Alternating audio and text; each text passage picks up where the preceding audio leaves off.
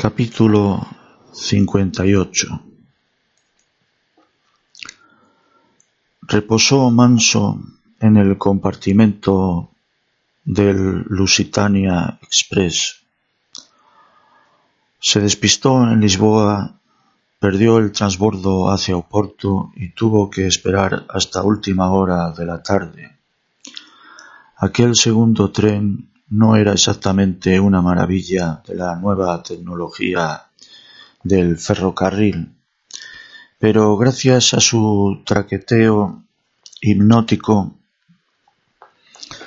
sincopado y romántico, se durmió en un par de ocasiones.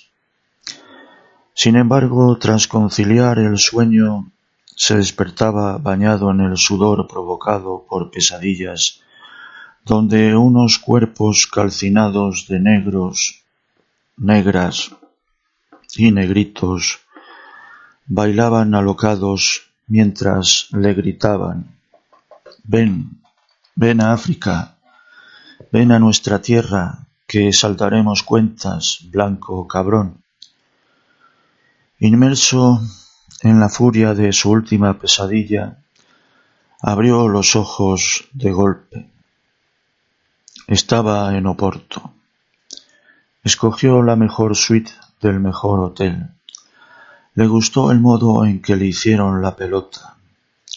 Obrigado por aquí, reverencias por allá y muy obrigado por acullá. Repartió propinas suculentas, jugó a gran señor, se bañó en el jacuzzi de su suite pero las burbujas picoteando su cuerpo le pusieron nervioso con ese glu glu glu repelente. Esnifó un par de rayas, se sintió rico de cuna, capitán general, broker millonario. Pidió solomillo para cenar al servicio de habitaciones y una botella de vino tinto de precio estratosférico y marca francesa. Masticó la carne y se pulió el vino mientras visionaba las noticias de un canal español. La presentadora estaba buena y sus tetas se insinuaban a través de un escote pijín, muy en su punto. Aquella nena derrochaba clase, pero a él le ponía Malika la negra. De postre se metió dos rayas anchas como dos cuernos de rinoceronte porque necesitaba despejarse y aguantar hasta que abriesen la cabaña de Joe. Se sintió un campeón. Descolgó el teléfono para comandar a la recepción una botella de whisky de primera pero colgó atrapado por un espanto súbito. Recuerda, nene, coca a secas sí, coca y alcohol no, que se te va la chola y luego te arrepientes de todos tus pecados con los lloros de la muerte y los mocos del perdedor. Pero dudó, ¿y si se tomaba solo una copa? ¿Una solo? No, nene, no, ni de coña. Una no es ninguna, y dos hacen una, y así acabamos luego como acabamos, que ya lo sabes, hostia puta. No era ni medianoche, faltaban casi cinco horas, pues para que el garito de Joe abriese las puertas a su selecto público. Si empezaba ya mismo con los tragos, ni llegaría a ver a su reina negra porque llevaría tal pedo, tal melopea, tal melocotón que ni siquiera acertaría a salir de la suite.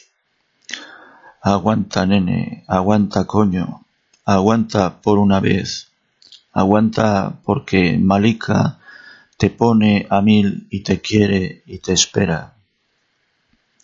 Encadenó desesperado los pitillos, Trató de apartar sus pensamientos licoreros, zapeando con furia a través de los cincuenta canales del televisor.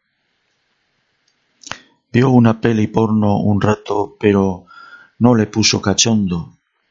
A él solo le ponía caliente su negra malica con ese pedazo de piñata blanca en mitad de su careto de negrona potente, una dentadura que le iba a comer entero de arriba abajo. Cambió de canal y permaneció atento a la pantalla con un documental que hablaba sobre el cosmos y el origen de la vida. Coño, aquello le interesó. Vaya, vaya, vaya, qué cosas más curiosas y cómo pasaba el tiempo con la ayuda de las rayitas. Ya casi eran las dos de la madrugada. Lo celebró con un par de rayas de tamaño, de tamaño medio, que todavía andaba un poco taquicárdico y no era plan de que le petase el corazón. Vaya, vaya, vaya. Mm, mm, mm. El origen de la vida, oye tú, realmente curioso. O sea que al principio éramos unos putos bichitos invisibles de esos que solo se ven a través del microscopio, y luego unos peces minúsculos y mierdosos del mar, y luego unas ranitas que, aprovechando su virtud anfibia, se fueron a pasear a tierra firme y no volvieron al océano y evolucionaron y tal y tal. Su cabeza se revolucionó. O sea que, ¿eh? Que somos descendientes de las ranas. De las putas ranas, ¿no? Pues coño, bien pensado. Vaya mierda, ¿no? Pero no veníamos del mono. Estos científicos son unos estafadores. Se cascó otra rayita para cagarse en la ciencia, en la ciencia y en sus mentiras batracias las tres de la madrugada y mataba por una copa, pero se retuvo porque sabía que cometería un error de primera magnitud. Matar había pensado en matar. Se descojonó solo sobre su inmensa cama. Hacía bien poco que había matado, sí. Bang, bang y bang, bang, sin casi pestañear y sin temblor del pulso que eso era de cobardes. Aguanta, nene, aguanta. Coca a secas sí, coca más alcohol no, que te sienta como el culo. Ahora se entretuvo con una peli en blanco y negro que había empezado hacía un rato. Se alegró al reconocer a John Wayne. Qué joven salía el tío y qué buena planta la suya, aunque a veces parecía que caminaba un poco amariconado como de puntillas y tal. Y mira que el tío era remacho. Vaya, vaya, vaya. Él también era muy macho. Le ponían las negronas como malica. Al resto de los actores no les reconoció. Iban en una diligencia y les perseguían los indios. Lanzaban nubes de flechas y de plomazos contra el carromato pero apuntaban pésimo y no acertaban a los caballos. Matad a los caballos, a los caballos, coño. Luego volvió a descojonarse. Si mataban a los caballos se acababa la peli. Qué tonto. Si total eso era una peli. Recordó que lo suyo no había sido una peli y que había matado. Bang, bang y bang, bang. Le cayeron varias lágrimas sin pedirle permiso. Las cuatro de la madrugada. Se enjugó las lágrimas con el dorso de la mano. Se duchó, se perfumó, se vistió, se atizó otras dos rayas y salió a la calle. Iría caminando hacia el tugurio donde trabajaba Malika. Por fin vería a su negra Malika con esa sonrisa suya desbocada de marfil genuino y salvaje y rocoso. Cómeme, Malika, cómeme entero. Sí, sí, pero con suavidad, Malika. Cómeme entero con suavidad y sentimiento. Se desbrujuló buscando la cabaña de Joe. Tanto pensar en Malika tanto pensar en Malika, se despistó. La ansiedad le venció. Recuperó el rumbo siguiendo el Duero. A las cinco y media se plantificó frente al after. Recuperó el aliento. ¿Sería verdad que Joe era facha, racista, maricón, negro del Real Madrid y chivato de la Pasma? Joder, no. Demasiadas virtudes encerradas en una misma persona, eso era imposible, pero de todas maneras, ¿cómo le gustaba chismografear a la gente? La persiana del garito aún sellaba la entrada. No le importó, le resbalaban esos minutos de espera. Malika, cariño, cómeme entero. No supo si el corazón se le encabritó por el exceso de coca o por la emoción, cuando por fin unas manos negras alzaron el telón metálico. Entró en tromba. El tugurio tan vacío resultaba un descorazonador homenaje al feísmo. Vio a Malika. Su corazón relinchó, su pulso se desbocó. Malika limpiaba una superficie de barra arrojando sobre ella gotas de ginebra mg y friccionando luego con un paño ese trecho. Cómeme, Malika, cómeme entero con tu arte ancestral. Se retrepó sobre un taburete frente a ella. La negra sonrió mostrando su blanca piñata de mordiscos pecadores y al nene le recorrió un escalofrío de placer. Le ofreció una raya. Ella le dijo que esperase, debía fregar la barra. Le sirvió una copa. Joe iba de un lado a otro dando los toques finales de la apertura con aire de estratega fundamental. Apagó los tubos fluorescentes y encendió los flashes. Conectó el equipo de música, examinó los cuartos de baño y lo que quedaba de papel higiénico por si convenía reponer y luego se largó a la trastienda. Malika controló su desaparición por el rabillo del ojo.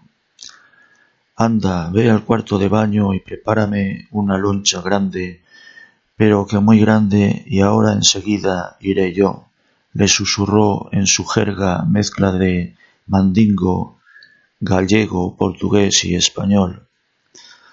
Malika dominaba el portuñol, pensó el nene. Pero qué lista era su Malika. En los lavabos el nene se curró una raya de emperador para que su nena comprobase que él era un tipo generoso. La negra entró con su gran sonrisa y sus tetas le rozaron el pecho cuando se arrejuntaron para esnifar. Pero qué grande, cariño. Espero que lo tengas todo así. Ja, ja, ja. El chiste fácil enardeció al nene. Se puso cachondísimo entre el chiste malo y el roce de tetas. Dime si tengo limpia la nariz, cariño. Y el nene examinó el interior de sus fosas nasales pensando que le subyugaría realizar tareas de espeleología por allí dentro y luego bajar hacia otros humedales. Sí, sí, todo bien, le dijo. Anda, espera a que salga yo primero. Ven tú luego y a la copa te invito yo. El nene obedeció. Si hubiese tenido cola, la habría agitado con frenesí canino. Intercambiaron banalidades. Le pidió otra copa. Ella le quiso invitar, pero él se lo impidió y sacó un fajo de billetes para que ella detectase su poderío. Quiso dejar propina de jeque, pero ella se negó. Entonces le cedió una bolsa con varios gramos de polvo blanco. Para ti que ahora tendrás que aguantar a los clientes pelmas y te vendrá bien. Y ella aceptó fingiendo sorpresa. Los clientes pelmas, la creme de la creme de Oporto y sus alrededores no tardaron en irrumpir. poco a poco al principio y en aluvión conforme los bares y las discos cerraban. El nene ya no pudo hablar con una atareada Malika, pero la observaba mientras bebía sus copas. Sí, se largaría Angola con su negra dentuda, y serían felices y comerían perdices, y regalarían parte del alijo suyo a los negritos hambrientos porque la coca quita el hambre, y así soportarían mejor su penuria pero sólo una parte, la otra la vendería para disponer de un plan de pensiones vitalicio. Y follaría tantos años después con una mujer. Cómeme entero, Malika, cómeme y mátame del gusto. Matar, coño, debía borrar ese verbo porque entonces se acordaba de Charlie y de las veces que habían compartido juerga en ese mismo after se le empañaron los ojos. Había rematado a Charlie sin pestañear siquiera. Se largó al cuarto de baño para jugar al oso hormiguero. Se encerró allí dentro y forzó su llanto, deseando agotar su existencia de lágrimas para poder alternar gozoso con Malika. Aspiró dos rayas más, una por cada fosa. Una por cada fiambre, Charlie y Susana, a vuestra salud. Recuperó su posición en la barra y pidió otra copa. Se la sirvió Malika y no le cobró. La, negra le guiñó un ojo trufado de insinuantes promesas que le electrizaron. Miró a Joe. El propietario del after parloteaba con sus amigos los skins y de ahí saltó hasta la posición de unos moteros acompañados por sus pechugonas rubias de bote. Joe se lo montaba de relaciones públicas de la infranoche y siempre obsequiaba al cliente con un gesto de complicidad artificial. Los skins y los moteros se respetaban, percibió el nene. Lobos entre lobos no se muerden. Siguió llegando gente al after, yuppies adinerados de vicio constante, oficinistas adictos, pijas enganchadas, oportunistas esperando que alguien les invitase a una raya blanca. Todo ese Cafarnaum atribuló al nene. Empezaba a verlo todo doble, triple. Aguanta, nene, aguanta, ya son las ocho de la mañana Atrévete, nene, atrévete, propónselo ya, cuando te sirva la siguiente copa. Y así, cuando Malika le dejó otro cubata, el nene le agarró la mano arrastrándola mimoso hacia su posición por encima de la barra. Esto, eh, Malika, oye, Malika, ¿quieres que vayamos a mi hotel cuando acabes para que nos sirvan una buena botella de champán? Creo que después de poner tantas copas a estos mendas, ya toca que te sirvan a ti, ¿no? Los ojos de la negra chisporrotearon de avaricia. Estaba aguardando a que aquel chico raro, que le causaba un morbillo extraño, se lo propusiese. Le acarició la mejilla con una uña suya pintada de rojo putón y le dijo que sí mientras parpadeaba coquetuela, fingiendo timidez. El nene se sintió campeonísimo. Se fundió rapidito su copa. Ya es tuya, nene, ya es tuya, y del hotel a Angola en un pispás. Que sí, nene, que sí, y a tomar por culo Mauro, Amapola, Frigoría, Soporto, Madrid, Valencia, el rojo y negro, y toda esa mierda. Prefirió no pensar en Charlie, no era momento para lloros ahora que la felicidad irrumpía en su existencia. Cerca del cuarto de baño ardió una gresca. Los skins patearon a un yuppie y a su novia y les levantaron el perico, lo habitual. Joe puso paz y la pareja huyó acobardada. El pobre tipo sangraba por la nariz, a su novia le habían desgarrado la blusa, y gracias. A las nueve de la mañana Malika le susurró que ya podían marcharse, que entre Joe y la otra camata se bastaban para atender a la selecta clientela. El nene recibió un electroshock entre las sienes. Salieron a la calle, se cruzaron con gente normal que se dirigía hacia su quehacer normal. Malika le sacaba con los tacones diez centímetros al nene. Este caminaba erguido y rígido y en posición de firmes y con las piernas agarrotadas por el exceso de farla. Malika lo notó, le agarró por la cintura guiándole hasta el hotel.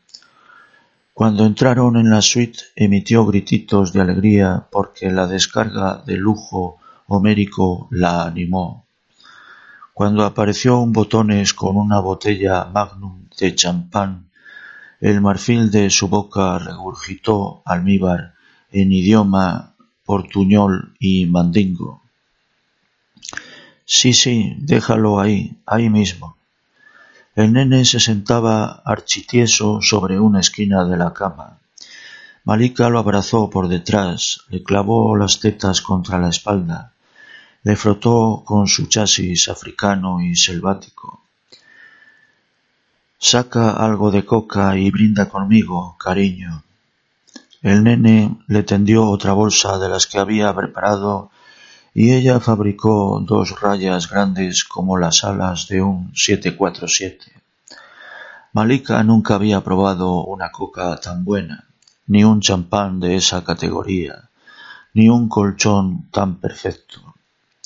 Al nene esa raya capaz de tumbar a un tiranosaurio politoxicómano le disparó los sentidos, los demonios, las obsesiones.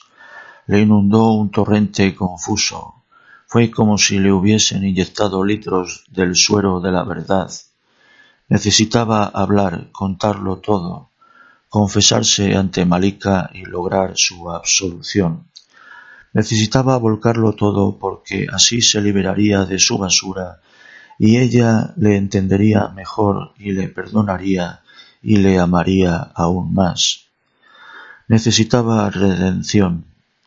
Le habló atropellado y confuso de los crímenes de su época mercenaria en África, de sus recientes asesinatos en Madrid, de su vida anterior, del palo de los sesenta kilos de Charlie, de sus veinte kilos a modo de pensión vitalicia y de su anhelo de largarse a Angola con ella porque estaba enamorado de ella desde la vez en la cual sus existencias se habían cruzado. Angola, Angola, Angola. Lo repitió quinientas veces y Malika empezó a sentir miedo ante ese discurso repetitivo y sangriento. Aquel tipo estaba loco, majara, chalado, totalmente estragado y muy perjudicado, y algo en él le daba miedo. Disimuló y meditó sobre el modo de huir de allí. El nene, que había detectado la desconfianza en sus ojos, se levantó, abrió el armario y sacó la maleta con su parte de la farla. Descorrió la cremallera y Malika vio allí los paquetes de coca y una pistola automática. Se le erizaron los pelos. Aquel tipo era un psicópata y ella maldecía su mala suerte y eso que parecía inofensivo. Aquel tío podía ser peligroso. Solo quería escapar de allí. Pensó en salir corriendo, en, en golpearle con la botella Magnum en mitad de la cabeza. Pensó contarle que bajaba un segundo por tabaco y que volvía enseguida. Pero la suerte la favoreció. El nene miró el interior de la maleta, luego se fijó en los dientes de Malika y empezó a temblar y a sudar y a jadear y a llorar y a gemir hasta que sin más se desplomó sobre la cama en un desmayo fulgurante. Su última palabra fue Angola. Quizá había palmado de sobredosis, o quizá no, pero Malika no lo comprobó y salió de allí a toda pastilla tras robarle unos fajos de pasta y quedarse de recuerdo un ladrillo de coca que escondió en su bolso. A las once de la mañana Oporto bullía y el sol castigaba a duro. Caminaba recio sobre la acera aferrando fuertemente su bolso, protegiendo sus ojos con unas gafas de sol, velándole media cara y exhalando el típico sudor rancio de las farras que combinan sustancias. Le dolían los juanetes de los pies, pero no aminoró su marcha hasta alcanzar su destino, la cabaña de Joe. Todavía quedaban clientes, algunos ya postrados y en actitud decadente sobre la barra. Malika miró a su compañera Kamata y ésta le indicó con un gesto que Joe estaba en la trastienda. Entró sin llamar. Joe le estaba chupeteando las tetas a una morena cieguísima que no cumpliría los cincuenta de ojos desfasados y pezones estrábicos. Las desorbitadas pupilas de Malika le indicaron a Joe que algo grave se cocía. Echó fuera a la morena, escuchó y cuando Malika terminó, le dijo que se largase a casa y que no hablase con nadie del asunto jamás. Luego encendió un pitillo, se frotó la cara, meditó acerca de sus opciones y se decidió por la más fácil. Al fin y al cabo, el secreto de su supervivencia residía en que nunca le onubilaba la codicia. Por eso descolgó el teléfono y llamó a su contacto en la pasma lusa. Joe era negro, facha del Real Madrid y en efecto chivato asequible de los maderos, de ahí que nunca le chapasen su antro de madrugadas delicatesen. El nene abrió sus ojos doloridos, hinchados por los excesos de la noche anterior. Cómeme, Malika, cómeme entero. Y no supo en qué lugar se encontraba ni lo que acontecía a su alrededor. Flotaba perdido en un hiperespacio resacoso, difuso, espongiforme, incapaz de recordar con exactitud los últimos acontecimientos. Sólo percibía que se hallaba tendido boca abajo, que continuaba vestido, que le olía mal la ropa, que le apestaba el aliento y que su lengua era una vieja lija de chatarrería industrial el repertorio de los síntomas habituales del día después. Pero algo le decía que esta vez era diferente y que había cruzado la última frontera y quemado su cartucho final. Las nubes se disiparon lentamente y unos rayos de luz iluminaron sus aún anestesiadas neuronas. La había cagado, la había cagado por no aplicar férreamente la máxima de coca a seca sí, coca con alcohol no, que se te va la pinza, nene. Y le embargó un pesar que nunca hasta entonces le había traspasado conforme los recuerdos se adueñaban de su mente. La había cagado con Malika y con él mismo, y eso le destrozaba porque su viaje a Angola se iba a la mierda y su vida también se iba a la mierda y su futuro se convertía en mierda pura. Redobló su pesadumbre y no fue por culpa de la terrible resaca que le martilleaba el cráneo. Qué desastre, nene, qué desastre. ¿Cómo la has podido cagar tanto? Estaba tan vacío, tan jodidamente vacío, y hueco y desesperado y castigado y perjudicado que ni siquiera tuvo el valor de llorar o gemir o gritar. Trató de mover una mano, pero no lo consiguió. Lo intentó de nuevo, pero no le obedecía. ¿Qué coño pasaba? Entonces escuchó voces, unas voces al principio alejadas que él creía residían en su cabeza como escorias de la noche anterior, pero que adquirieron nitidez sorprendente. Voces hablando en portugués que decían, algo así como ya despertó. Y entonces la realidad le golpeó. Estaba esposado. Sintió que introducían una llave en la pulsera cromada que le amarraba a la cama. Clic, clac. Unos brazos fuertes le incorporaron hasta sentarle. Su libertad fue breve. Clic, clac. Le habían esposado ambas manos, que dejó reposar moribundas sobre las rodillas. El espectáculo que se desarrollaba ante sus ojos le petrificó. Dos uniformados de la policía judicial lusa se plantificaban en la puerta de su suite. Varios maderos de paisano, pelo corto, gafas de sol, guardadas en el bolsillo exterior de la chaqueta, y pipa enfundada en el lateral del cinturón, husmeaban por allí.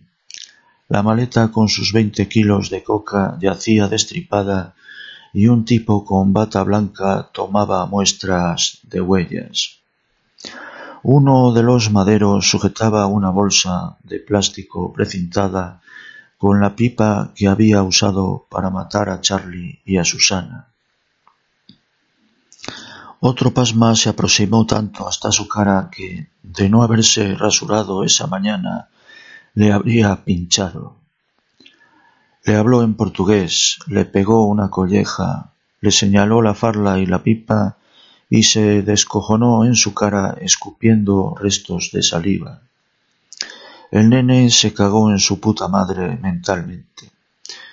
Se cagó en la puta madre de todos los habitantes del planeta. Otro uniformado de la policía judicial fumaba apoyado en la barandilla de la terraza de la lujosa suite. Alguien puso en pie al nene. Le dijeron algo, pero él no escuchaba nada salvo un zumbido en su tarro. El nene ya no se sentía de este mundo. Todo le era ajeno. Tomó aire. Bufó. Arracimó mentalmente la fuerza que le quedaba y la concentró en sus piernas. Cómeme, Malika, cómeme. Tres, dos, uno. Ahora. Salió disparado hacia la terraza, se encaramó de un salto sobre una tumbona y desde ahí, tomando impulso, salió despedido. Su vuelo libre duró apenas unos segundos de implacable caída y el nene en ese lapso, para él interminable, creyó ver a unos ángeles negros y socarrados que le acompañaron durante el descenso mientras sus osamentas castañeteaban de gusto al son de una melodía africana. Cuando se laminó contra el asfalto, creyó que éste se resquebrajaba adquiriendo la forma de la boca dentuda de Malika. Cómeme entero, Malika.